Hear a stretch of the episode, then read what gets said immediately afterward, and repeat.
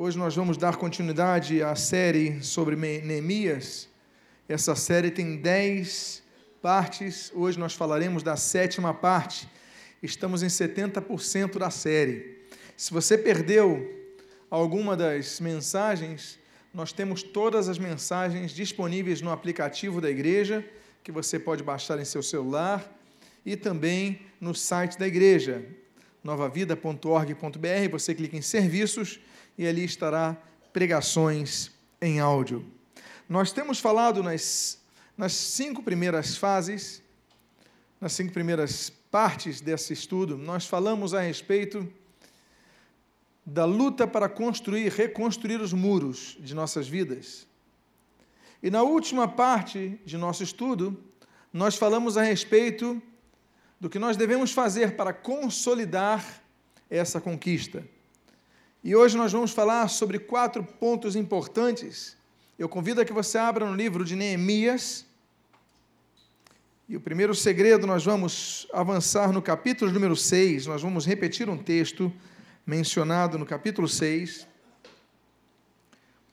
E para consolidar a obra, vamos nos lembrar do que diz o versículo número 3. Neemias, capítulo número 6, versículo de número 3.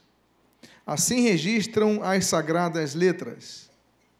Enviei-lhes mensageiros a dizer: Estou fazendo grande obra, de modo que não poderei descer. Por que cessaria a obra enquanto eu a deixasse e fosse ter convosco? Para consolidar uma vitória em nossas vidas, nós devemos manter o foco. Muitos dos perigos de guerra acontecem quando nós fraquejamos. Eu tinha um tio em Portugal, é tio, mas na verdade é primo de meu pai. Portugal esteve envolvido em guerras, como as guerras, principalmente a guerra da independência de Angola. Todos sabem que Angola não lutou sozinha contra o Império Português, contra os portugueses. Todos sabem que os soviéticos ajudaram com armas e que os cubanos, os chineses com tecnologia e os cubanos com mão de obra. E muitos cubanos foram enviados para ajudar a guerrilha angolana contra os portugueses. Meu tio, ele era um dos soldados portugueses e já estava no fim da guerra e no fim do serviço do meu tio. E meu tio tinha recebido licença, dispensa, para voltar a Portugal, a sua terra, já tinha servido anos lá. Meu tio então ficou feliz, juntamente com seu grupo, todos felizes, e já estavam então voltando para a base, e já estavam então já cantando, estavam, estavam se divertindo, iam rever os parentes queridos quando de repente uma emboscada de homens falando espanhol os atingiu, atingiram meu tio e ele veio falecer ali. Meu tio já não estava guerreando, já não estava, em, já não estava em escala de serviço, mas morreu porque foi alvejado depois de estar no fronte de batalha. Por anos ele batalhou, mas quando ele descansou, ele foi atingido fatalmente. Muitos de nós temos a mesma experiência. Nós recuperamos algo em nossas vidas e quando nós menos percebemos, nós perdemos tudo o que conquistamos. Vamos um exemplo não tão dramático como, por exemplo, o emagrecimento. Você começou a fazer uma dieta que deu certo. Você olhava para a balança feliz, você teve uma conquista e você falou: Eu venci. E você venceu de fato. Você viu que emagreceu um quilo, dois quilos, três quilos e por aí vai. Você festejou. E você então começa, por causa de sua vitória, bom, não custa nada então comer mais isso, comemorar com os amigos isso. Passa-se o tempo. E você vai pesar de novo. E o pior, que a balança, ela disse: olha, os números não mentem. você voltou a ter o que tinha, ou, quando não menos, mais do que tinha. Isso pode acontecer? Pode acontecer. Por que, que acontece? A minha pergunta é: houve conquista? Houve vitória? Por que, que as pessoas então retrocederam? Porque não consolidaram a vitória. A história da humanidade está repleta de exemplos assim de exércitos que ocuparam o local e pouco tempo depois tiveram esse local retomado. As próprias batalhas da Segunda Guerra mostram também isso: avanços e recuos, ganhos e perdas. Na vida espiritual acontece a mesma coisa, ao ponto da Bíblia ela usar uma expressão, o Senhor Jesus usar uma expressão quando escreve uma de suas cartas às igrejas da Turquia, e ele diz assim: Olha, volta ao primeiro amor. É um dos títulos que a Bíblia diz a quem ganhou algo e depois perdeu algo. Voltar ao primeiro amor. Você conquistou algo, conquistou a sua salvação, a alegria, sua... e você perdeu com o tempo. Nós perdemos. Nós perdemos a alegria de evangelizar, nós perdemos a alegria de tocar, de cantar, de pregar, de ir à igreja, nós perdemos a vontade. Nós ganhamos batalhas e depois perdemos batalhas. E se nós olharmos para cada desviado da face da terra, todos os desviados, eles podem dizer, pelo exemplo de suas vidas, que tiveram um dia de vitória, mas que recuaram que perderam e até hoje estão perdidos. O texto diz aqui, nesse versículo número 3 do capítulo 6, que um dos segredos é não deixarmos de trabalhar. Existe um mosquitinho chamado acomodação que pica muita gente, sabia disso? É um mosquitinho que é nos, ele fica nos rondando, mas quando ele pica a gente, a gente fica acomodado. Eu não vou na igreja hoje porque está chovendo, não, tô, não vou na igreja hoje porque está sol, não vou ler a Bíblia hoje porque estou cansado, não vou orar hoje porque tem jogo do Vasco. Apesar que com os vascaínos não acontece isso, não. Mas tem jogo do Flamengo. Esse mosquitinho, ele pica a gente a tal ponto que nós vamos deixando de fazer o que sabemos que temos que fazer e o pior. Nós começamos a claudicar quanto às nossas decisões e a protelar aquilo que devemos fazer já. Por quê? Porque nos acomodamos. Esse homem, Neemias, ele está empreendendo uma grande obra de reconstrução. Os muros foram construídos, mas ainda faltam algumas coisas. Tem algumas brechas. E os seus inimigos chamam-no várias vezes: Olha, vem ter conosco, vem ter conosco. E diz o seguinte: Eu estou fazendo uma grande obra, eu não posso descer. Por que eu cessaria a obra enquanto eu a deixasse for ter convosco? Por que, que eu vou deixar o principal para ir ter convosco para ouvir vocês? Nós, muitas vezes, deixamos o principal para dar ouvidos demais a quem não quer edificar a nossa vida. Você começa a ouvir gente que é do contra. Você começa a ouvir demais pessoas que não tem a tua fé, não tem a tua visão, não tem teus objetivos. Em vez de você ouvir pessoas que têm objetivos comuns, você está no emagrecimento, em vez de você andar com pessoas que estão em regime, você anda com pessoas que vão à churrascaria todos os dias. Em vez de você estar com pessoas que congregam, você dá ouvido demais a pessoas que não congregam, que estão desviados, que são murmuradores. É a mesma coisa e você deixa de fazer o que Neemias fazia, eu não vou parar de fazer a minha obra para dar ouvidos a vocês. Nós paramos de fazer a obra para dar ouvidos a outros.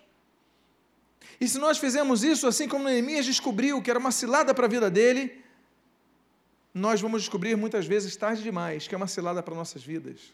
Portanto, você está com a mão no arado, o Senhor Jesus diz ali em Lucas, capítulo 9, versículo 62, aquele, pois, que tem, está tendo posto as suas, mãos, as suas mãos no arado e olha para trás, não está apto para o reino de Deus. Nós, uma vez colocamos a mão no arado, não podemos tirar a mão no arado. Uma vez que você se envolveu com a obra de Deus, não pode deixar de se envolver com a obra de Deus. Você toca, você canta, você evangeliza, você opera o som, você dá aula para de EBD, você, se você se envolveu com a obra de Deus de alguma forma, não pode olhar para trás. Porque o Senhor Jesus diz: não está apto para o reino de Deus. A atualizada diz: não é digno do reino de Deus. Mas a expressão não está apto, não tem aptidão, não tem capacitação para entrar no reino de Deus. Ou seja, está perdido. Não podemos olhar para trás. Ainda que as pessoas que nos cercam tentem nos desanimar, mantenha o foco. Diga para a pessoa que está ao seu lado: mantenha o foco e não olhe para trás. Diga para a pessoa. Dá um segundo segredo, que é tripartide. No capítulo número 7, versículos número 1, nós assim lemos: Ora, uma vez reedificado o muro e assentadas as portas, estabelecidos os os porteiros, os cantores e os levitas. Quando as portas são assentadas, é hora de nós definirmos três posições no reino de Deus, três posições em nossas reconstruções espirituais. A Bíblia fala de porteiros, a Bíblia fala de cantores e a Bíblia fala de levitas, em que pese muitos evangélicos confundirem cantores com levitas. São coisas distintas. Mas o texto diz porteiros. A primeira coisa que nós devemos organizar em nossa vida, quando reconstruímos algo para não perdermos, é a vigilância. Qual era a função do porteiro? Era vigiar a porta. Era ficar atento para aquilo que aquele que não pudesse entrar não entrasse. Sim. O porteiro não era para dar apenas bom dia ou boa noite. A função do porteiro em Jerusalém era a função de guarda. O porteiro tinha espada. O porteiro ficava de prontidão na porta.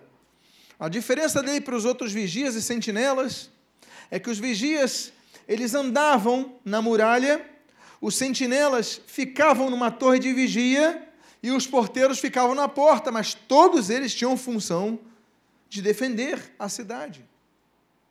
Se não houvesse porteiro, os inimigos entravam. A primeira coisa nesse segundo segredo que nós lemos é que nós devemos vigiar, porque muitos perdem depois de construir grandes coisas. Você já reconstruiu um projeto na sua vida e depois viu que perdeu por uma bobeira. Porque você não botou porteiro, você botou a porta mais bela, mais espessa, você colocou a melhor porta, você comprou Bíblia, você vai no culto, você ora, você tem a porta, olha, aquela porta não é nem de madeira, aquela porta é de aço, aquela porta é de. Só que você não colocou vigia. Aí vem o inimigo, empurra a porta e entra. Aí ele entra no seu casamento. Aí ele entra no seu emprego. Aí ele entra em seus sonhos. E quando você vai ver, o inimigo já está dentro da sua casa, já está dentro das suas muralhas, já está dentro da sua Jerusalém. A Bíblia diz que não apenas Neemias, o grande Neemias, organizou a cidade colocando porteiros. O texto diz: assentadas as portas, estabelecidos os porteiros e que mais? Os cantores. Quem eram os cantores? Os cantores eram aqueles que tinham vida devocional, que louvavam ao Senhor, que adoravam ao Senhor.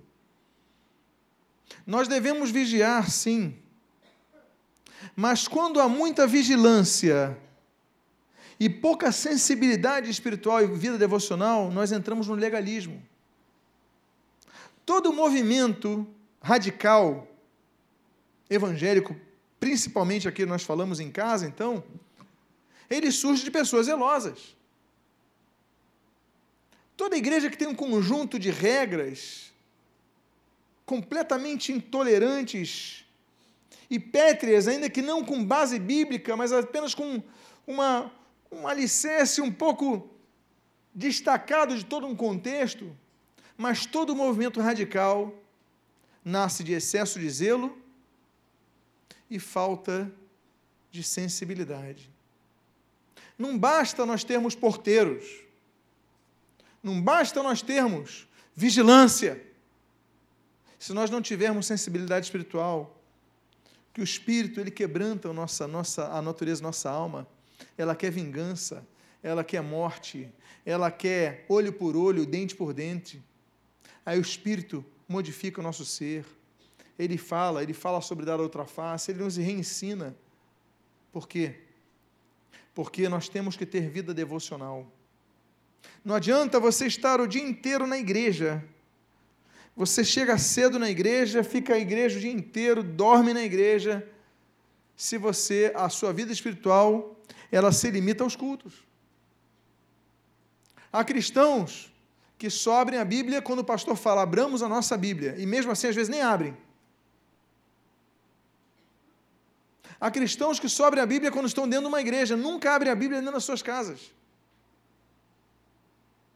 Nunca meditam nela de dia e de noite, só de noite às 8 horas da noite numa quarta-feira. Mas nunca de dia e de noite, isso não existe.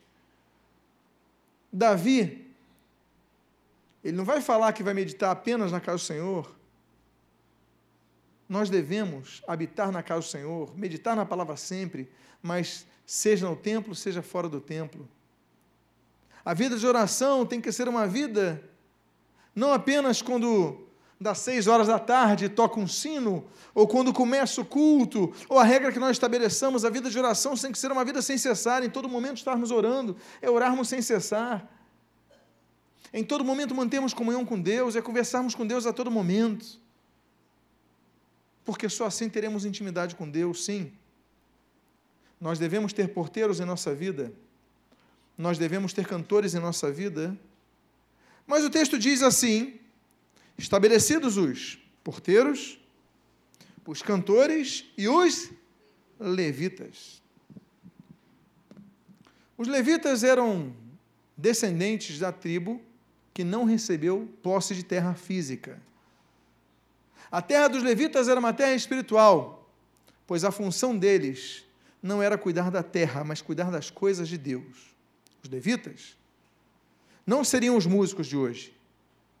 Os levitas seriam todos aqueles que trabalham na casa do Senhor, que nós podíamos chamar de músicos também, mas de diáconos, por exemplo, de pessoas de recepção, de professores de escola dominical, de operadores de som e vídeo. Esses seriam os levitas dos dias de hoje. Aqueles que servem na casa do Senhor. Não apenas músicos, como alguns delimitam demais dando um quadro extremamente limitado a algo que é muito mais amplo. Mas a Bíblia, quando fala de levitas, ele está falando de uma terceira parte que nós não podemos descuidar. Essa terceira parte é o nosso serviço na casa do Senhor. Coloque guardas, porteiros, ficam na porta. Coloque cantores, vida de adoração, vida pessoal, vida devocional. Mas coloquem levitas, pessoas que servem. O Senhor Jesus, ele quando vem em seu ministério terreno, ele nos ensinou que nós não vivemos para ser servidos, mas vivemos para servir. O próprio Senhor Jesus, quando pega aquele balde, aquela água, aquele pano para limpar os pés de Pedro, Pedro fala de maneira nenhuma, Jesus é muito enfático com Pedro. Jesus queria afirmar a Pedro o seguinte: Pedro, você vai me impedir de servir a esses pequeninos, a vós, a meus irmãos? Porque o Senhor Jesus ele veio para servir, culminando o seu serviço em dar a vida em prol de muitos. E nós temos servido na casa do Senhor? Ou temos apenas sido cristãos que só querem ser servidos, não querem se envolver na obra de Deus, não querem se envolver na casa de Deus, se envolva. Procure se envolver nos ministérios.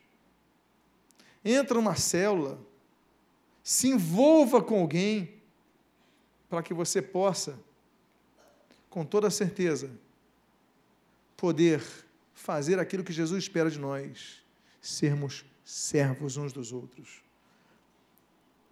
Um quarto, um terceiro segredo, depois desse, dessa tríplice função que nós temos, nós lemos outro segredo no versículo 2. Nós lemos um, agora lemos o 2. Então nomeei, eu nomeei Anani, meu irmão, e Ananias, maioral do castelo, sobre Jerusalém.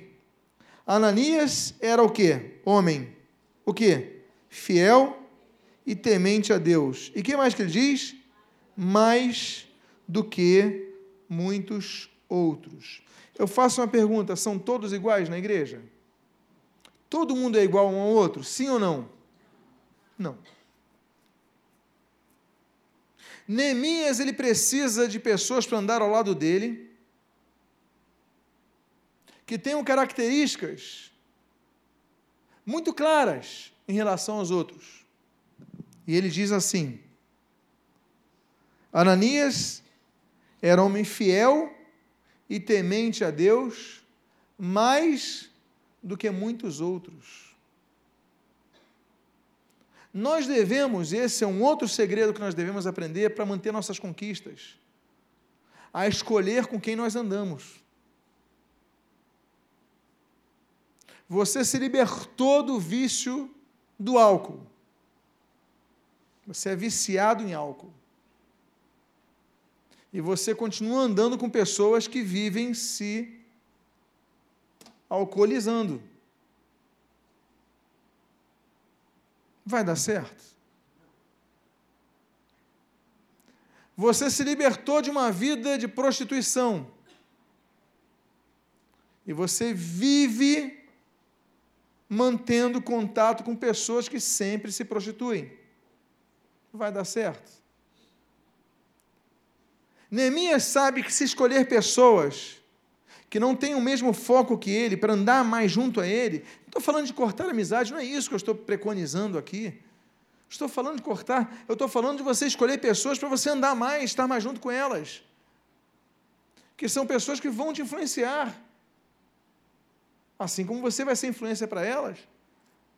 Para os outros você tem que ensinar, eventualmente admoestar, mas colocar o teu padrão.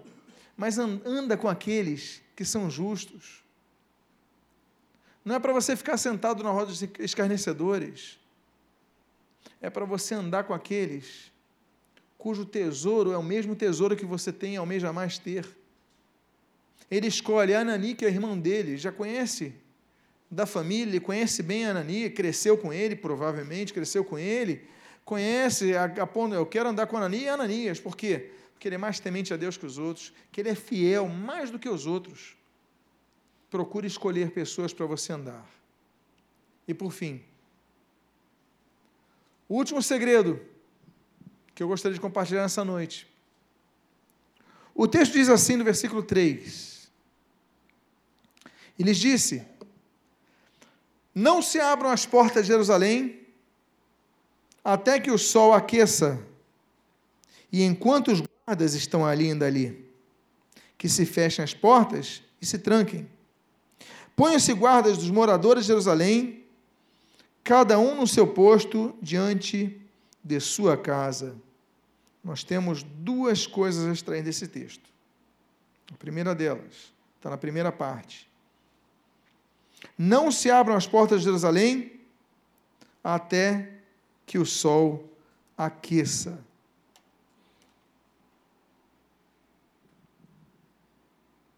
Não se abram as portas de Jerusalém até que o sol aqueça. O que ele está falando? Olha, não é para abrir seis da manhã, não, cinco e meia da manhã, seis da manhã, sete da manhã, não. É muito cedo. Tem coisas que você tem que esperar o sol estar tá mais forte. Você tem mais vigor. Muito cedo é muito perigoso. Há questões que nós devemos lidar em nossas vidas que nós devemos o sol aquecer em nossa vida. Nós muitas vezes queremos pular etapas em nossas vidas. A pessoa mal se converte, e a Bíblia fala até sobre isso, para não impor precipitadamente as mãos sobre ninguém, para que ela não se ensoberbeça, não caindo mal, no mal dos neófitos. Há passos e passos que nós devemos tomar. Há lugares que nós devemos ficar circunscritos. Há coisas que nós não devemos fazer porque é perigoso para nós. Há momentos que nós estamos tão fracos que nós precisamos nos fortalecer primeiro. É aquele irmãozinho que volta a dizer, voltando aqui à questão do álcool. Você sabia que antigamente nós servíamos na igreja, no momento da Santa Ceia, vinho? Pois eu sou daqueles que acredito que Jesus tomou vinho e vinho de boa qualidade. E nós servimos vinho. Vinho não era suco de uva, não, era vinho. E nós notamos uma certa vez que determinado irmão nunca vinha no culto de ceia.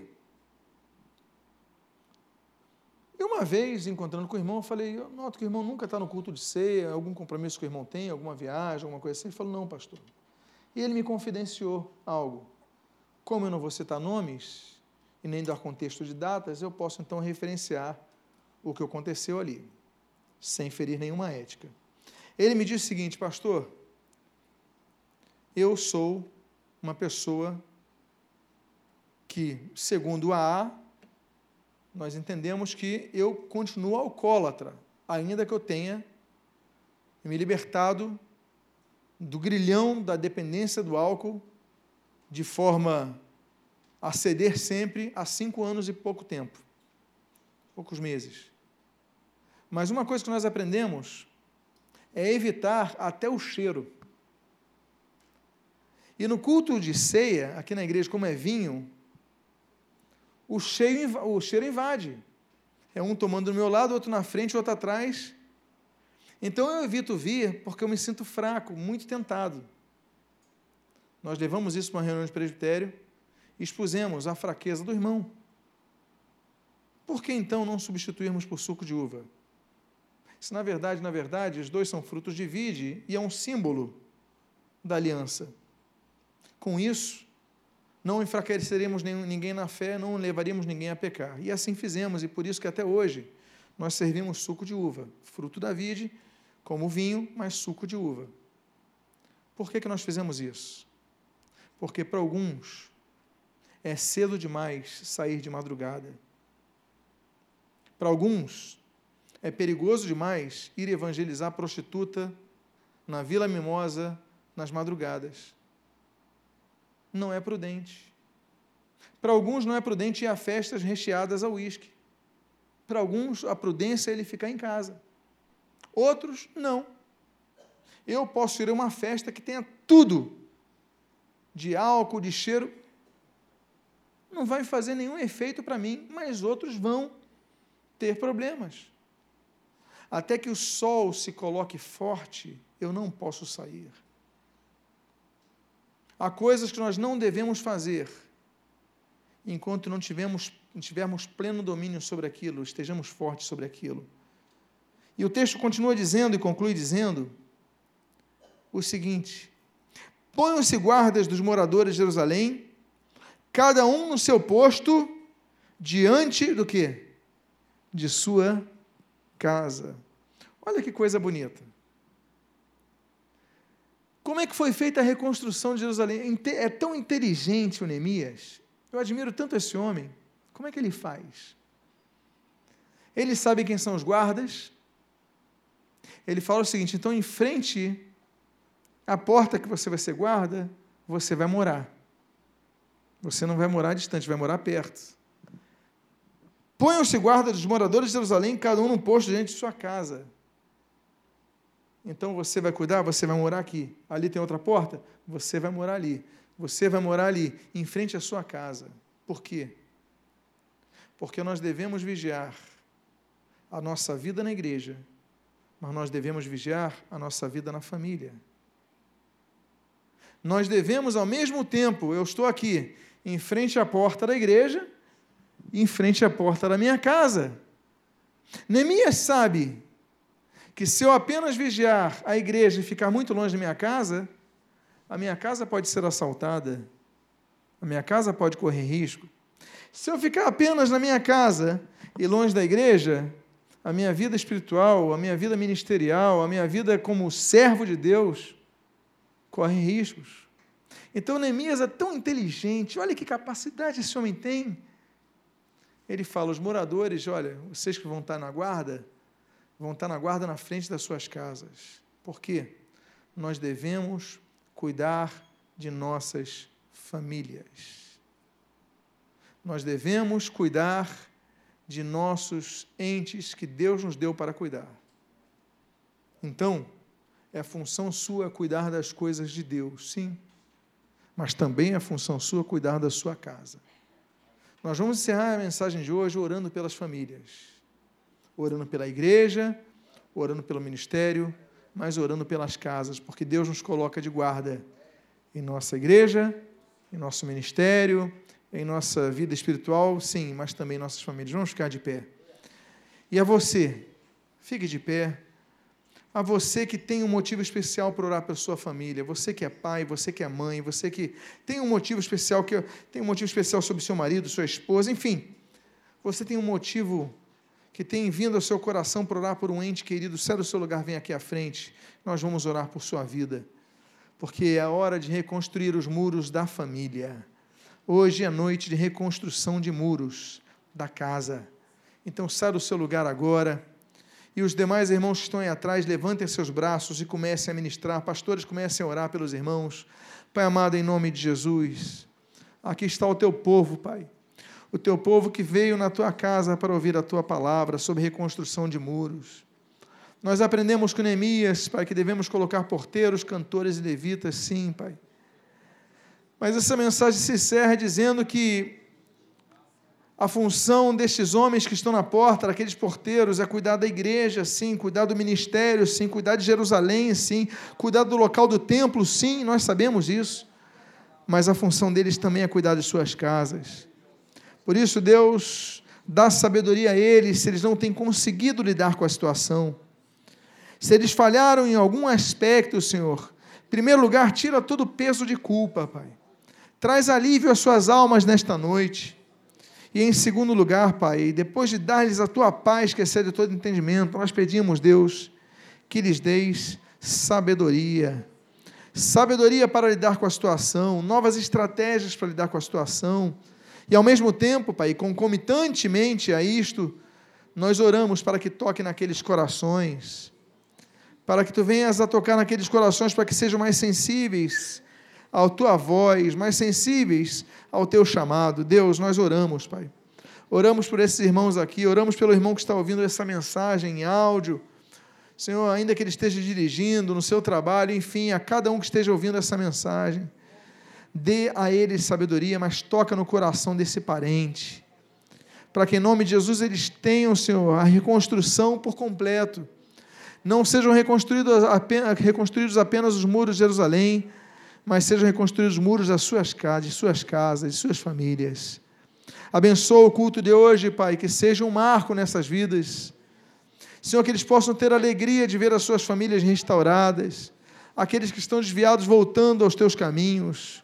Dá sabedoria, toca naqueles corações, dá oportunidade, quebranta vidas, Pai. E são as tuas bênçãos nós rogamos sobre eles. E são as tuas bênçãos que nós desde já te agradecemos em nome de Jesus, em nome de Jesus, em nome de Jesus. Amém e amém. Aplauda ao Senhor Jesus.